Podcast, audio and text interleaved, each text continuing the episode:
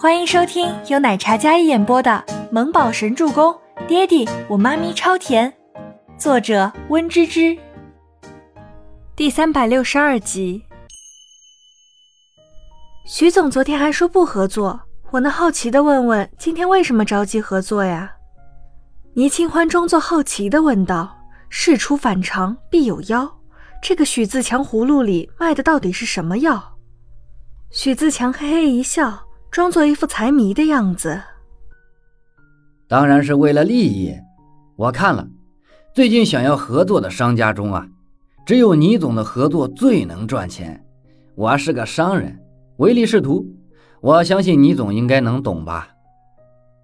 许自强毫不掩饰，他这副坦荡的模样倒是在倪清欢的意料之中。这个合作呢，我就接下了。打完款项之后，我就跟阿兰还有父亲大人商定怎么着手开工吧。许自强拍了拍大腿，然后看向慕容清和慕容兰，显然是不用经过他们的同意，自己一锤定音。那副模样真是有种恃强凌弱的感觉，看得倪清华很不爽。但许自强这样的人，为了钱卑躬屈膝，估计也很正常。车上。倪清欢有些气呼呼的，那张白净的小脸都是因为气愤而憋红，真是气死我了！简直就是一朵鲜花插在牛粪上。许自强那样轻浮又猥琐的人，怎么配得上气质如兰的慕容兰？老天真是不公平！倪清欢真是气得头疼，那张清新可人的脸都气得拧巴了，足足可见他内心的不平。周伯言伸手握住她的小手，紧了紧。这毕竟是别人的家务事，再者，许自强对慕容清有救命之恩，所以……周伯言深邃的眼眸落在他的眉宇间，倪清欢咬咬唇，想说什么，但却没再说出来。他侧眸看着身边的周伯言，仿佛有他在的地方，总是最温暖的避风港。本来生气的小脸，看着他握着自己的手的动作，内心的躁怒瞬间被抚平。我知道的，就是有些惋惜而已。我看慕容兰有些心疼，她可以更好的。倪清欢叹息一声，然后靠近周伯言，将小脑袋轻轻枕在他的肩膀上。他们之间只有这样的时光，才可以偷闲，可以依偎。我累了，找不到枕头，借你靠一下，不许拒绝。倪清欢找了一个可爱的理由，她想多靠一会儿。但是又害怕这个男人担心自己那个毒誓。周伯言脸眸落在他那张白净俏丽的小脸上，然后轻笑一声，小声温柔，带着几分迷醉的低沉。倪清欢反手扣着周伯言的大掌，听见他笑，他轻咬着红唇的动作顿住，然后扬眸看着他问道：“笑什么呀？”“笑你虽然稳重许多。”但骨子里的骄傲和强势还是没变，总想试图改变一切你看起来不好的事情，还是女侠主义。周伯言说着，嘴角扬起一抹似有若无的笑，想起了曾经少女时候的她，骄阳似火，像个小太阳一样，不知人间疾苦，但却总想打抱不平。如今看来依然没变。周伯言本是高冷淡漠之人。但在倪清欢的面前，他总会忍不住的微笑或者温柔，那种能融化人的宠溺比蜜糖还甜。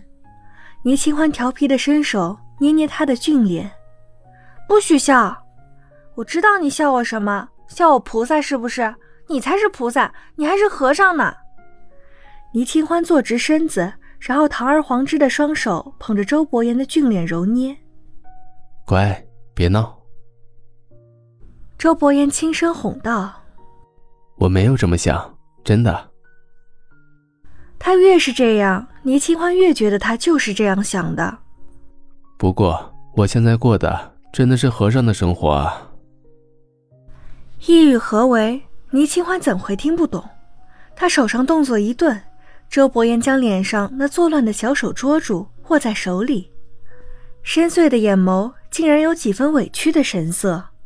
倪清欢以为自己看错了，不过转念一想，这样的眼神看着自己，又这么委屈的眼神，她又不是什么都不知道的小女孩了，不免脸上一烫。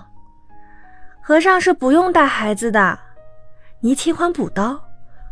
周伯言被噎得眸光一沉，落在女人那张白净如雪的小脸上，眸光下移，看着她那殷红的红唇，短暂的将那毒誓抛诸脑后，然后用力的吻住那喋喋不休的小嘴。这张叫嚣的小嘴就是欠吻。倪清欢一惊，水汪汪的美眸眨巴几下，然后眼角染着一抹笑意，伸手圈住周伯言的脖子，主动迎合他的吻。跟慕容家签订的合同工期是三个月。根据许自强的说法，最近没什么重要的项目可以让纺织工人们重点赶制倪氏的成衣。本来是三个月。但是许自强借口说最多两个月完工，因为第三个月有新的订单，缩短工期，但是不加价。倪清欢虽然觉得奇怪，但也同意。周伯言出任倪氏的副总裁，一时激起千层浪。消息一公布，那些想要攀附周伯言的纷纷找倪氏合作。本是四面楚歌的倪氏集团起死回生，一切都比想象中更加顺利。倪木舟接到自己父亲的指令，爹地说过，外婆不喜欢他跟母亲来往，但是没有要求自己不能讨好外婆本人呐。这天，秦岚照例来到公司查岗，因为周伯言来了公司之后，他几乎每天康健之后都要在公司监督，明面上是关心倪氏的发展，但是知晓内情的人都知道。他这是监督倪清欢跟周伯言有没有私底下来往。秦岚坐在保姆车里，兰姨贴身照顾。忽然看见倪氏大厦的门口背着书包的小身影，撑着一把雨伞，手里提着一个外卖的袋子。倪木舟站在倪氏大厦的旁边，走到大厦边可以避雨的屋檐下，那一抹小小清俊的身影，只身一人。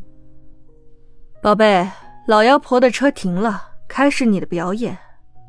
对面一辆黑色的车上，静觉寺那个妖孽捏着望远镜，密切关注着秦岚的保姆车。本集播讲完毕，感谢您的收听，我们下集再见。